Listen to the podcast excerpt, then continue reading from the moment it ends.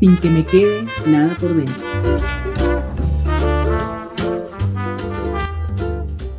Bueno, bienvenidos y bienvenidas al episodio número 5 de este podcast sin que me quede nada por dentro. Seguimos hablando con personas relacionadas al mundo comercial del vino y hoy tenemos como invitado a un sommelier muy querido por sus colegas, eh, con mucha buena onda, una persona súper profesional, es Guile Carnevali, que es propietario de eh, dos distribuidoras Soma y Aurea y además recientemente, hace, bueno, no tan recientemente, pero su último emprendimiento es una vinoteca en el barrio de Palermo que se llama Vinos del Salvador. Escuchando a Aguile me hizo recordar también el momento, escuchando Aguile contando en el momento que decidió empezar el curso de sommelier, recordaba también es que el momento mío porque cuando yo decidí irme de Mérida, que es la ciudad donde nací y donde empecé toda mi carrera en gastronomía, es decir, todo, allí estuve como siete años trabajando en gastronomía, decidí irme por temas míos de vida, por cambios, por cosas que me pasaron en la, en, la vida, este, la muerte de mi papá, em, un rompimiento con la pareja que estaba, decidí mudarme a Caracas y un tiempo después eh, que me mudé a Caracas, unos dos años después, eh, abrió la, Academia de Sommelier de Venezuela. Yo, por fortuna, estaba trabajando en un restaurante en Caracas y eh, se me dio la oportunidad de ser parte de la primera, de esa primera, primera promoción de sommelier de la Academia de Sommelier de Venezuela eh, y la verdad era, era lo que me faltaba, porque yo sentía que me faltaba eh, un conocimiento profundo del vino para completar como toda mi, todo mi trayecto profesional en el mundo del servicio de gastronomía, ¿no? Y bueno, Guile nos cuenta un poco sobre esa historia. Eh, siempre es lindo retomar estos pensamientos y, estas situaciones, porque me llevan muchos años atrás.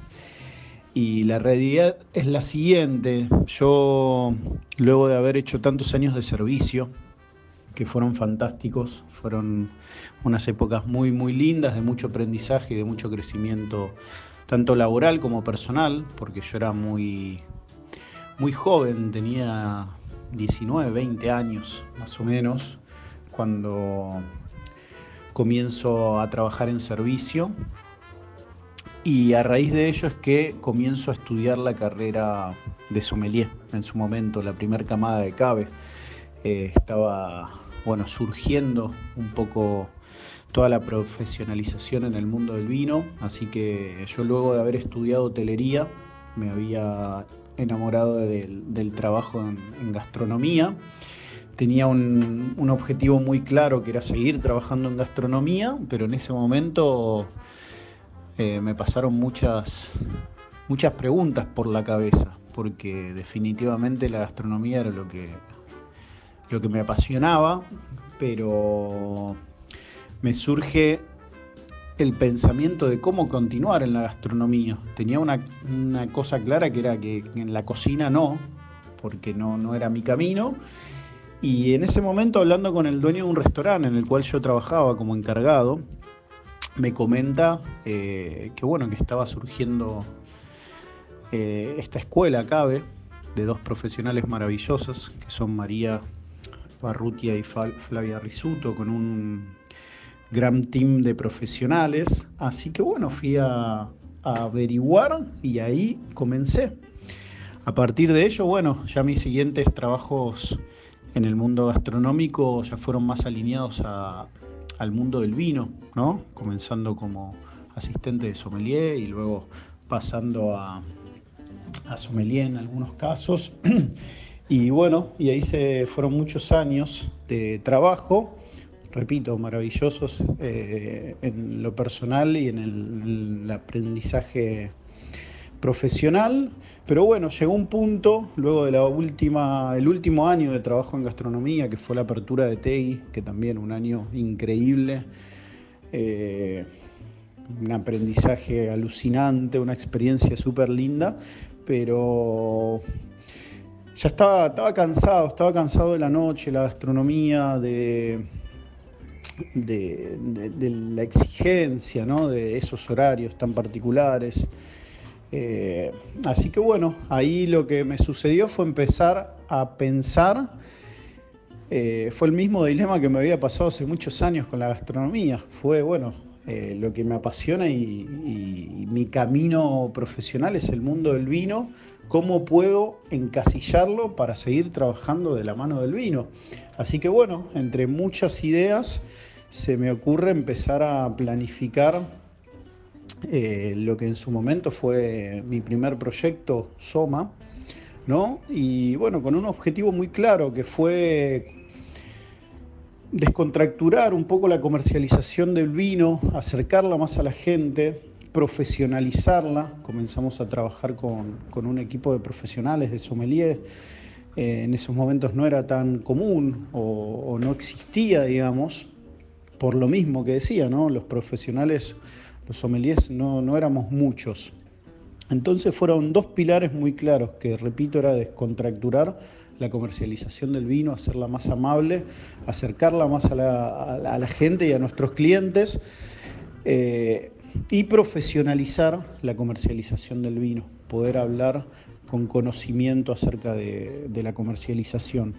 Y para mí fue muy, muy valioso todo esto, la experiencia que tenía del otro lado del mostrador, ¿no? que fue haber estado tantos años del lado del restaurante. Entonces eh, fue, fue muy bueno poder identificar rápidamente las necesidades que tenían este canal.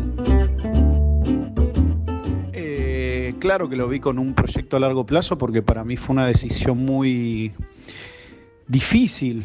Imagínate que en ese momento, repito, yo estaba trabajando en un gran restaurante que era Tegui, eh, como encargado y sommelier del restaurante con lo cual fue una decisión re difícil. Era, nada, se sabía que, que Teibi, o ya lo éramos, uno de los restaurantes más importantes del país, con lo cual yo en ese momento tenía 23 o 24 años. Fue como siempre digo, como medio tirarme a la pileta, ¿no? La decisión. Porque también al ser una persona joven, no es que tenía ni ahorros ni nada. Fue como, bueno, ¿qué hago? Eh, ¿sigo mi instinto o no? Y bueno, me tiré a la pileta y en el momento de que tomé esa decisión definitiva de avanzar con mi proyecto, claro que fue pensado con un proyecto a largo plazo. A medida que comenzó, que se comenzaron a plasmar todas las ideas que tenía en la cabeza y a materializarse, eh, bueno, cada vez eh, y cada día seguía tomando más confianza, ¿no? Con lo cual esa confianza lo transformaba en un proyecto eh, día a día con mayor visibilidad de largo plazo. Yo conocí a Guile, eh, creo que un año después que, que, yo estaba, que llegué a Argentina, cuando decidí aceptar el trabajo en el garage para comenzar realmente a armar eh, la empresa, la distribuidora y bueno, y nada, yo estaba muy perdida porque yo venía además de, Venezuela de una historia de un fracaso del, en mi primer intento de incorporarme en el mundo comercial del vino, que más adelante eh, contaré. Y cuando comencé allí en el garage, que recuerdo que, que, que no, fue una aventura, porque aunque, aunque tú tengas todo el conocimiento, del mundo del vino, es decir, el conocimiento eh, del vino, de la cata, de los orígenes del país, de, de, la enología, todo lo que aprendes en el curso de sommelier, cuando enfrentas el mundo comercial eh, es aterrador, al menos para mí lo fue, eh, y fue, fue, muy lindo escuchar que Guile también, uno de los grandes desafíos fue ese, porque yo siempre fui muy tímida, siempre fui muy tímida, el mundo de la gastronomía y al mundo de la venta ahora, eh, ha hecho que, yo pueda superar esa, esa parte de mí. Pero al principio estaba muy perdida, no conocía a nadie y luego conocí a Guile porque em, me reuní con él y él tan amablemente me dio un montón de tips de lugares que podía visitar para ir a ofrecerle los vinos que estaba vendiendo el garage, que obviamente eran al principio los vinos de, del Colosé Janovich, Manos Negras y Saja y Tejo, los primeros vinos que, estaban vendiendo eh, ellos cuando comenzaron a hacer los vinos y a venderlos en Argentina. Y bueno, y como, y como nota de color, Guile, recuerdo perfecto que entre los clientes que me recomendó visitar fue la vinoteca Otremont, ahí conocí a Víctor, que bueno, que hoy, hoy es mi pareja, entonces eh, mira cómo es el mundo eh, de pequeño, cómo da de vueltas el mundo. Y la verdad es que tengo que decir y agradecerle a Aguile porque siempre, siempre eh, que, que tuve que consultarle algo, preguntarle algo, chequear alguna referencia de algún cliente, alguna duda que tenía, siempre fue súper generoso eh, en brindarme tips y conocimientos y referencias y bueno, cualquier cosa que me pudiera ser de utilidad, ¿no? Y me parece súper importante en el rubro comercial esa, ese intercambio de información entre los colegas, pues no, no ser mezquino en esas cosas. Y Guile, y Guile es súper, súper buena onda y súper generoso en ese sentido. Bueno, los desafíos fueron muchísimos para entrar al mundo comercial, muchísimos, Maya, porque yo era cero comercial. De hecho, eh, era una persona que me daba vergüenza salir a vender. Fue todo un aprendizaje día a día eh, que me costó, te soy muy sincero, me costó porque, repito, era cero comercial. Yo podía hablarte de vinos, transmitir la pasión del vino eh, y bueno, y todo mi aprendizaje que tenía dentro luego de tantos años de, trabajar en el mundo vitivinícola, pero me faltaba toda esa fibra comercial que la fui desarrollando. Eh, la verdad que fui muy, muy acompañado por el, el, rubro, digamos, ¿no? Por los vinotequeros, toda la gente maravillosa que fui conociendo en el transcurso de estos años y que me fueron dando comodidad al momento de, mi desarrollo comercial, porque era, bueno, sentarme a venderle vinos a grandes tipos, grandes personas de las cuales aprendí muchísimo y eso me fue dando un poco de, confianza, pero la verdad que al principio fue duro, fue duro. Eh, pero bueno, eh, nada, fui, aprendiendo como todo, ¿no? Como en la vida. Hay que abrirse a los aprendizajes, a las, recomendaciones, ¿no? A escuchar a, personas que estaban hace muchos años en el mundo del vino, de la comercialización. Así que he aprendido de muchísima gente, lo cual me ha ido enseñando y estoy eternamente agradecido. Pero bueno, sí, fue, fueron los primeros años difíciles.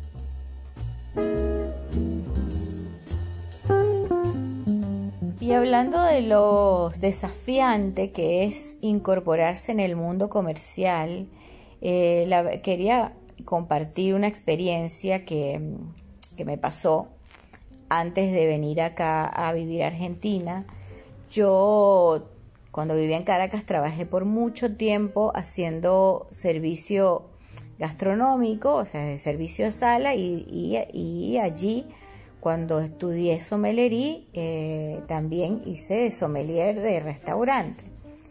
Eh, y luego me fui independizando, estuve unos años trabajando freelance para muchas importadoras, haciendo degustaciones, ferias, capacitaciones de meseros. Eh, y la verdad es que me fue muy bien, pero un año antes de venir acá, que no lo había decidido venirme acá realmente, decidí em, aceptar un trabajo en una importadora para ser eh, de alguna manera jefa de ventas. Y bueno, yo tenía tremenda imagen, tremenda imagen, tremenda, muy buena reputación, tenía muchísimo trabajo porque tenía muchos clientes en este formato freelance de hacer degustaciones y ferias como les cuento. Y esto era algo nuevo para mí. Yo creo que de alguna manera la empresa que me contrató, que, también me contrataba eh, para, degustaciones, eh, quería, quiso eh, contratarme para tenerme fija allí y quizás toda esa reputación que yo me había hecho quizás le hizo pensar a ellos que yo iba a ser buena para ese trabajo. Y para mí era un desafío, porque yo nunca había trabajado en el mundo comercial directamente eh, y tenía que manejar vendedores, tenía que manejar a una gente que tenía años trabajando en la calle, que la tenían clarísima en todo lo que era la venta del vino eh, a vinotecas y restaurantes y, yo no tenía ni idea. Y la verdad es que hoy lo veo eh, mucho más claro porque todo este tiempo que yo estuve ahí, que no fue quizás un poco más de ocho o nueve meses, eh, hice un lindo trabajo de comunicación que era lo que para lo que yo servía realmente, que era lo que yo venía haciendo. Yo hice ahí un, no, no es que digo que, que, fue una pérdida de tiempo ni que fue un fracaso total, eh, eh, ese momento, ese, esos meses para mí en esa experiencia laboral. Hice un muy lindo trabajo de comunicación, hice eventos súper lindos, pero a mí no me habían contratado para eso, me habían contratado para manejar las ventas, para manejar a los vendedores. Y, la verdad es que fue nada, estuvo todo mal, yo nunca, nunca pude eh, tener una, una, relación de jefa con, con, los vendedores, por supuesto no me respetaban porque, porque bueno, con toda la razón, porque yo no tenía ni idea. Eh, y me costó muchísimo, me costó muchísimo, al final decidí, eh, fue en ese momento que decidí renunciar a ese trabajo y, y comenzar a pensar en la idea que bueno, que eso fue un proceso súper rápido porque en tres meses ya me había, había renunciado, había vendido todas mis cosas y había decidido venirme para acá. Pero que eh, lo que me parece interesante es que un fracaso algunas veces detona eh, en uno decisiones que quizás te llevan hacia adelante, o sea, viéndolo de manera positiva, ¿no? Yo en ese momento tampoco sentí que lo había hecho malísimo. Ahora lo pienso, ahora que tengo todo el conocimiento que tengo hoy día y toda la experiencia que tengo en el mundo comercial, la verdad es que lo hice malísimo. lo hice muy mal. Eh, pero también pienso que fue gracias a ese, a ese, de alguna manera llevarlo sí, a, ese traspiés, fue lo que me empujó a mí a decir, bueno, me voy me voy, cambio mi vida, vendo todo, me voy del país, eh, empiezo de cero en otro lugar y aquí estoy. Y la verdad es que no me arrepiento de haber tenido esa experiencia porque aprendí, bueno, me hizo aprender muchas cosas también, de nuestras propias limitaciones. No siempre tenemos que dar por hecho de que aunque sepamos un montón y tengamos conocimientos en un rubro, te va a salir bien eh, las cosas en cualquier trabajo y hay que estar preparados para eso. Eh, la profesionalización en el mundo del vino. Yo creo que eso es parte de, la comercialización profesional que te mencionaba, ¿no? De que siempre mantener ese foco, siempre mantener el foco del servicio. Y eso fue un gran aprendizaje que tuve en mis años, sí, en todos mis años de servicio en gastronomía.